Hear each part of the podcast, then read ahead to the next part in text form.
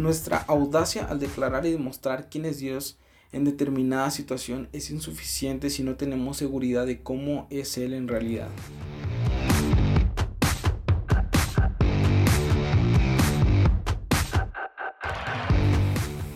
Hola, bienvenidos a una nueva serie de podcasts.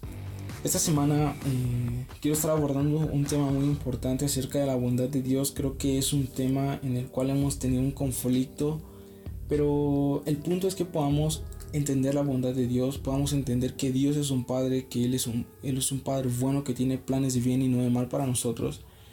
Y bueno, este, quiero comenzar con una historia que marcó mi vida esta semana. Esta historia habla acerca de una persona que quería construir su casa. Entonces él no sabía absolutamente nada acerca de, de arquitectura, no sabía de construcción, no sabía qué material necesitaba para construir su casa. Entonces esta persona lo que hizo fue contratar a un arquitecto profesional para que le ayudara en toda la parte del diseño, eh, acerca de los materiales que tenía que utilizar. Entonces eh, esta persona estaba tan emocionada sobre la construcción de su nueva casa que le pidió al arquitecto que lo dejara participar en la construcción de su propia casa. Entonces esta persona estaba tan emocionada que cuando todos se fueron ese día, él no esperó hasta el siguiente día en que saliera el sol para comenzar a construir su casa. Entonces la historia eh, relata que este hombre comenzó a, cortar un pedazo de madera con un flexómetro de una forma precisa conforme a las, a las medidas que decía el plano. Pero el grave error fue que las demás maderas que él necesitaba las comenzó a cortar poniendo como patrón a la primer eh, madera que él ya había cortado. Entonces el resultado al final de todo el proceso fue que las maderas quedaron algunas más largas que otras, unas más cortas, unas más anchas. Eh, el punto fue que no, no hizo un buen trabajo, pero ¿qué principio quiero darte al final de esta historia? Que por más de 2000 años nos hemos estado comparando con con otras personas, con otros patrones. En lugar de compararnos con otros, creo que deberíamos haber usado el parámetro original que encontramos en la vida de Jesús para que la medida de la bondad de Dios eh, sea revelada a nosotros de una manera más profunda. Es decir, que la bondad de Dios revelada en Cristo se hubiera mantenido igual en los últimos dos mil años y que Dios quiere volver a llevarnos al parámetro original otra vez, para que Él pueda ser revelado con mayor precisión como el Padre amoroso que es. Entonces quiero partir con esto, quiero partir con, con una frase que yo he entendido esta, esta semana, que Dios es un Padre bueno.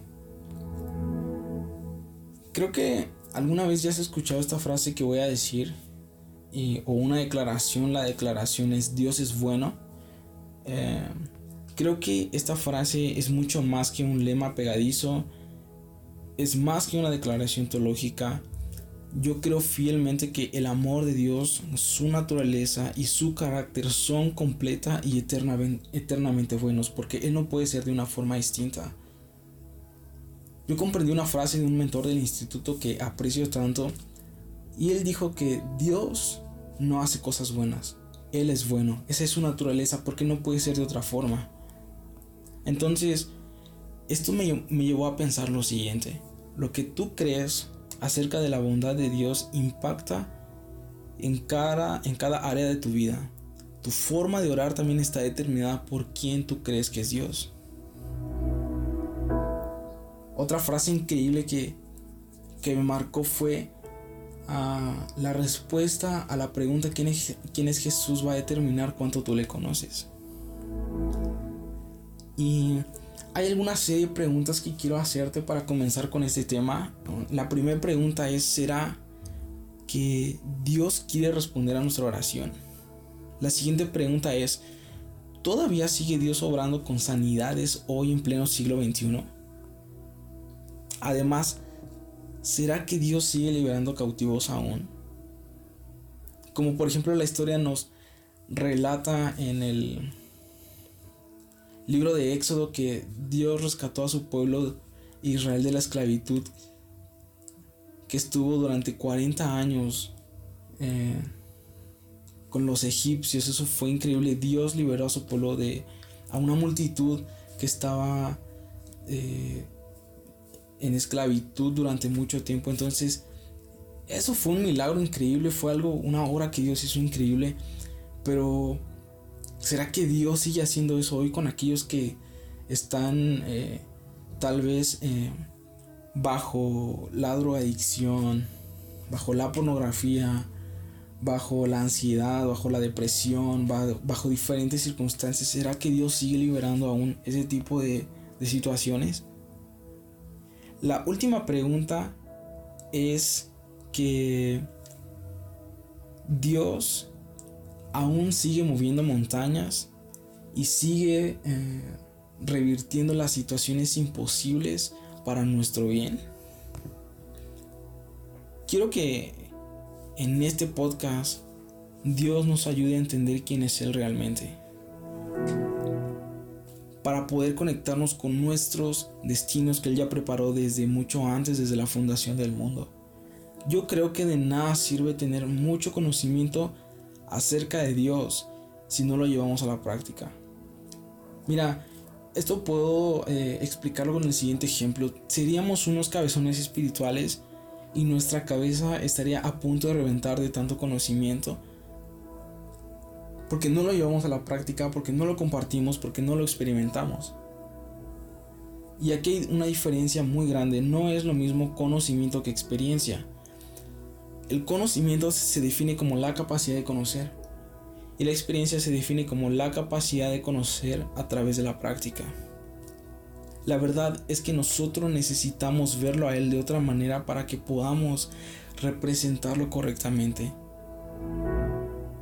Dios no necesita cambiar nada si eso es lo que tú piensas. Nosotros somos los que tenemos que cambiar. No es que Dios tiene que ser más bueno para que podamos verlo de forma distinta o para que podamos creer en Él porque Él ya es bueno. Esa es su naturaleza de Dios. Imagina, para todos los que, los que tienen hijos, si tú le hicieras a tus hijos lo que muchos piensan que Dios le hace a sus propios hijos, yo te aseguro que podrían arrestarte por abuso infantil, tal vez podrían quitarte a tus hijos o, algunas otras cosas más. He escuchado que las personas dicen que Dios es bueno y sin embargo lo culpan de permitir enfermedades como el cáncer, los desastres naturales, las pandemias como la que hoy estamos viviendo. Pero mm, muchas de las formas que tratamos de escapar del dolor es decir que Dios lo permitió. Como tratando de esconder que lo que te pasa no es culpa de Dios. Y otro no encuentra otra opción más que decir que Dios lo causó tratando de culpar a Dios por lo que estás viviendo, por lo que estás pasando. Pero a mí me parece que no hay diferencia entre decir que Dios lo permitió y que Dios lo causó. Es como si yo tuviera hijos y, los tratara mal. Y aún dejar que mis vecinos o otras personas hagan lo mismo con ellos. Creo que eso sería un grave error de mi parte. Eso no demostraría una paternidad, eh, una imagen paterna hacia mis hijos. Y lo que he descubierto es que hay un pensamiento universal. Y ese pensamiento es cuando eh, todo el mundo dice, Dios causa el mal para que así Él pueda desplegar su misericordia para todos aquellos que están sufriendo. Y eso sería igual a que yo respondiera eh, diciendo que tendría que romper el brazo de uno de mis amigos o uno de mis hijos para yo poder demostrarle que puedo proveerle el cuidado necesario. Y luego utilizar mis habilidades para después sanar yo ese hueso roto. Mira, no digo que Dios no pueda restaurar todas las cosas. De hecho, no hay ninguna duda de que Dios puede darle vuelta a cualquier situación para su gloria y para nuestro beneficio. Esto incluye las condiciones más crueles conocidas por la humanidad alrededor del mundo. Y cuando Dios revierte todas las situaciones imposibles en posibles, da testimonio de su grandeza y su propósito de redención. Esto es buenísimo. Creo que eh, redención para aquellos que no saben es el pago por la, libertad, por la libertad de un esclavo. Tu vida vale la sangre de Jesús. Fuiste comprado a, precio de sangre, la sangre que, Jesús vertió en la cruz. Y muchas veces no hemos estado viviendo lo que valemos. Nosotros valemos la sangre de Jesús y nuestra vida tiene que ser en potencia. Eh, tenemos que vivirla al máximo, tenemos que vivir conforme al propósito de Dios, eh, restaurando su imagen, cumpliendo su propósito y trabajando en expandir el reino de Dios. Creo que también Dios desea algo más contigo que solamente sacarte de apuros. Creo que decir que Dios permitió lo que estamos viviendo es tratar de escapar del dolor que sentimos y eso nos corrompe de tal forma que ya no sabemos discernir si lo que estamos pasando es una disciplina de parte de Dios o que realmente es un ataque del enemigo. Mira, en la Biblia, el libro de Juan capítulo 10, versículo 10 al 11 dice que el propósito del ladrón es, es robar, matar y destruir. Luego más adelante las palabras que cita Jesús eh, son las siguientes. Mi propósito es darles una vida plena y abundante. Yo soy el buen pastor. El buen pastor da su vida en sacrificio por las ovejas. En este versículo hay tres palabras importantes que quiero destacar. La número uno es eh, robo, la número dos es muerte y la número tres es destrucción. Entonces, el resultado cuando el enemigo participa en una situación determinada de tu vida se van a presentar estos tres puntos, robo, muerte destrucción. En cambio, Jesús es el buen pastor que ha venido para que tengamos vida y la tengamos en abundancia. Eso es lo que Jesús ofrece. Dios no ofrece eh, malos momentos, Dios no ofrece muerte, Dios no ofrece destrucción. Él vino a ofrecernos una vida eh, buena, una vida abundante. Eh, por lo tanto, creo que ah, los planes que Dios tiene para nosotros son de bien y no de mal. Primera Juan 3.8 dice que sin embargo cuando alguien sigue pecando, demuestra que pertenece al reino de las tinieblas, el cual peca desde el principio, pero el Hijo de Dios vino para destruir las obras del diablo. Esto es el propósito del cual Jesús murió por ti, por mí, para que tu vida no sea, eh, tu vida no se base en, tres palabras que menciona eh, Juan, robo, muerte destrucción. Tu vida es una vida de propósito, es una vida que necesita ser eh, la imagen de Dios en la tierra. Creo que es tiempo de comenzar a examinar tus creencias acerca de quién es Dios en determinadas situaciones parece que simplemente hemos adoptado, adoptado la frase Dios es bueno, pero no hemos tenido una dimensión de su bondad porque no le conocemos a Él tal cual. Y muchas personas suelen decir, Dios no está más en la tierra, se fue. El Dios del que tú me hablas quedó enterrado en la historia. Pero mi respuesta ante tal situación es decir, Dios no quedó enterrado en la historia. Somos nosotros que dejamos de representarlo y te pido perdón por eso. Aquí quiero hacer un pequeño paréntesis. Hace aproximadamente dos años atrás eh, visité la Embajada de México en Chile. Fue una experiencia increíble porque me hizo entender cuál es la función de un embajador del cielo en la tierra. Me di cuenta que cuando estaba en la Embajada de México en otro país, eh, yo no sabía esto, pero los mismos derechos que tengo como México en mi propio país los tengo en ese pedazo de tierra que está en otro país.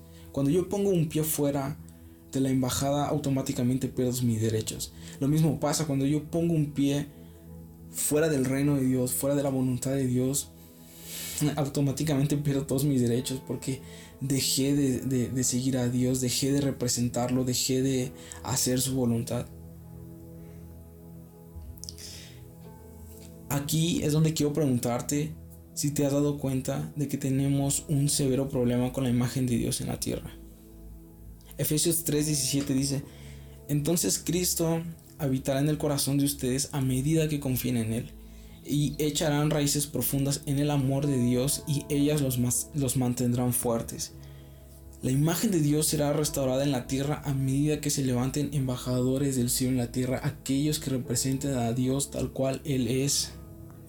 Necesitamos representar a Jesús en nuestro ámbito para que todos puedan verlo tal cual Él es.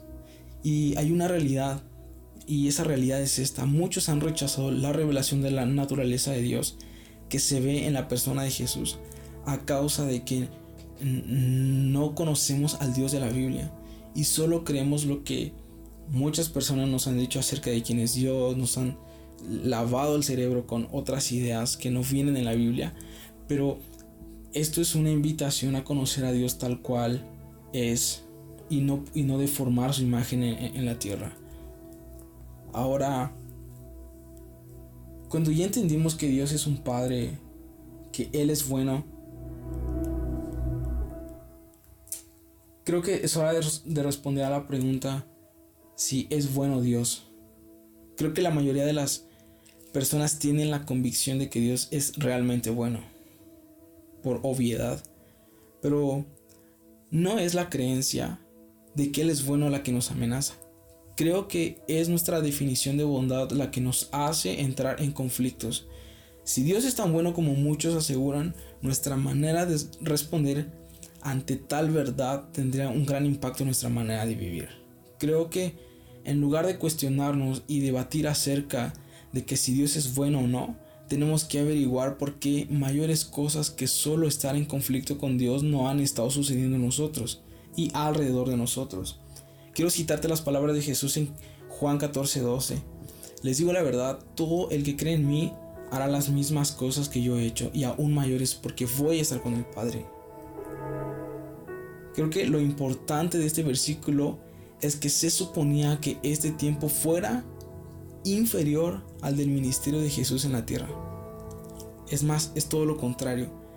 Creo que las cosas están a punto de cambiar porque la mayor cosecha de almas de todos los tiempos está a punto de comenzar, porque tú y yo fuimos diseñados con la habilidad de ajustarnos a la imagen de aquel que nos creó. Y me emociono tanto ver personas que están tomando lugares públicos, están tomando ciudades, están tomando universidades, plataformas digitales también. He visto en redes sociales que están compartiendo a Jesús de una forma masiva.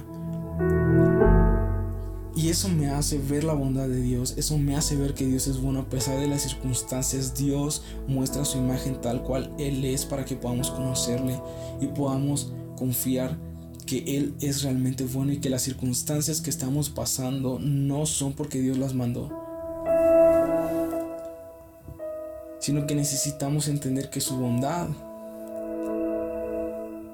muchas veces, eh, tal vez, eh, cuando nosotros no comprendemos su bondad o cuán bueno es Dios, eso no quiere decir que no podamos experimentarlo. Tienes que recordar que nuestro corazón puede llevarnos a donde nuestra mente no puede entrar. Y comenzamos nosotros a comprender la bondad de Dios cuando comenzamos a experimentarle. Hay un salmo que describe eh, eh, el experimentar a Dios. Es el Salmo 34, versículo 8, que dice, prueben y vean que el Señor es bueno. Y qué alegría para los que se refugian en Él. Esa es una descripción o una invitación que, Dios nos hace para que podamos eh, conocerle. Prueben y vean que él, es bueno. No solamente dice oigan que Él es bueno, dice prueben y vean que Él es bueno. Tenemos que entrar en, un mayor entendimiento de quién es realmente Dios y buscarlo eh, en la intimidad. Hay un salmo que yo mencioné en algunos podcasts pasados que es el... Eh, David menciona un secreto muy importante. Él dice, Tú amas la verdad en lo íntimo y en lo secreto me has hecho comprender sabiduría. Y el secreto de David para gobernar todo Israel y a la vez tener una relación tan cercana con Dios, él dijo que el secreto está en lo secreto. Cuando nosotros comenzamos a conocer a Dios de una forma más profunda, comenzamos a ir al lugar donde todos los ruidos se apagan, comenzamos a escuchar su voz. Alguna vez escuché un ejemplo que quiero compartirte que sé que va a causar algo en tu vida también. Y es que imagina que tu papá te habla de un teléfono que no tienes registrado en el tuyo y te dice, hijo, soy tu padre. Y tú puedes, y tú puedes dudar y decir, si eres mi padre, eh, necesitas decirme en qué fecha nací para yo poder este, confirmar que eres mi padre. Obvio que eso no va a pasar, tú vas a conocer a tu papá porque conoces su voz. Lo mismo pasa con Dios. Nosotros muchas veces pedimos a Dios, Dios danos una señal para saber que eres bueno, Dios danos una señal para saber qué paso es el siguiente que necesitamos tomar en nuestra vida. Pero cuando conocemos la voz de Dios, no, no seremos confundidos con otros ruidos, con otras voces, porque le conocemos a Él. Entonces, finalmente quiero eh, afirmar eso, que Dios es un Padre, que Él es bueno, que Dios jamás va a romper eh, la pata de una de sus ovejas para que no se salgan del redil. Creo que la imagen de Dios está siendo restaurada en esta generación, en este tiempo. Y a mí me encanta ver, me emociona ver personas que están tomando eh, plataformas digitales, que están usando su influencia para anunciar a Jesús. Recuerda que tu posición no determina qué tan influyente eres. La influencia o tu influencia con las demás personas no es cuestión de posición, sino de disposición. Si tú estás dispuesto a hacer la voluntad de Dios, vas a comenzar a influir en, muchas personas y esa influencia que Dios te ha dado lo vas a usar para que más personas puedan conocer a Dios a través de ti. Hace poco, y quiero terminar con esto, eh, un amigo compartió uno de sus testimonios en, redes sociales y él habló acerca de la ansiedad. Creo que fue un tema que eh, realmente eh, ayudó a muchas personas y, dentro de esas personas estaba una persona que yo conozco que estaba pasando ansiedad en ese instante. Entonces él publica ese video de ansiedad. Yo lo paso a mi amigo que estaba pasando ansiedad también. Y los momentos, eh, en ese momento, la ansiedad, todos los síntomas que él sentía, desesperación, ansiedad, temblor, comenzaron a irse en ese instante. Porque ese es Dios. Dios sigue las, preguntas que, hicimos al principio de que será que Dios sigue haciendo milagros, será que Dios sigue liberando. Dios es el mismo ayer, hoy y siempre. Dios no cambia. Eh, la imagen de Dios tiene que ser revelada en esta generación tal cual es para que nosotros podamos ser liberados, para que nosotros podamos comprender que Él es Dios y que no hay nada imposible para Él, que no hay situación que Dios no pueda revertir para mostrar su poder en esta generación. Así que finalmente quiero, quiero dejarte con eso. Eh, usa tu influencia para, para conectar a más personas con Dios.